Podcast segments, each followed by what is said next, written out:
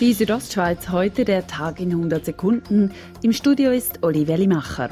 Der Bundesrat hat per 22. Juni neue Lockerungen der Corona-Maßnahmen beschlossen.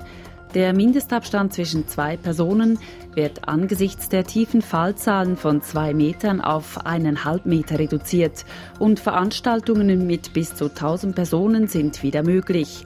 In Restaurants besteht keine Sitzpflicht mehr. Der Bundesrat hat außerdem die Sperrstunde für Restaurants, Diskos und Nachtclubs aufgehoben.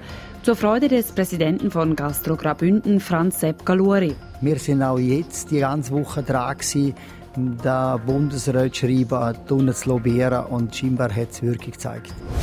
Nach über drei Monaten außerordentliche Lage wegen des Coronavirus gilt in der Schweiz ab heute also die besondere Lage. In Grabünden die normale Lage. Das bedeutet, dass der kantonale Führungsstab einen Teil von diesen Unterstützungsleistungen, die er gemacht hat, wieder abgibt und das wieder in die ordentliche Struktur, sprich in die entsprechend zuständigen Ämter zurückgeht. Sagt Rudolf Leuthold, Leiter des Bündner Gesundheitsamts. Eine Lärmmessung aus dem Jahr 2014 zeigt, dass der Churer Waffenplatz zu laut ist.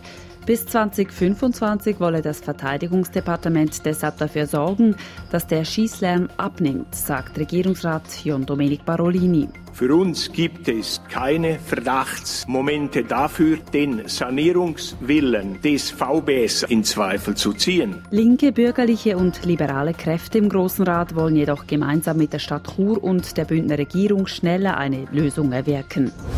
Die Südostschweiz heute, der Tag in 100 Sekunden, auch als Podcast erhältlich.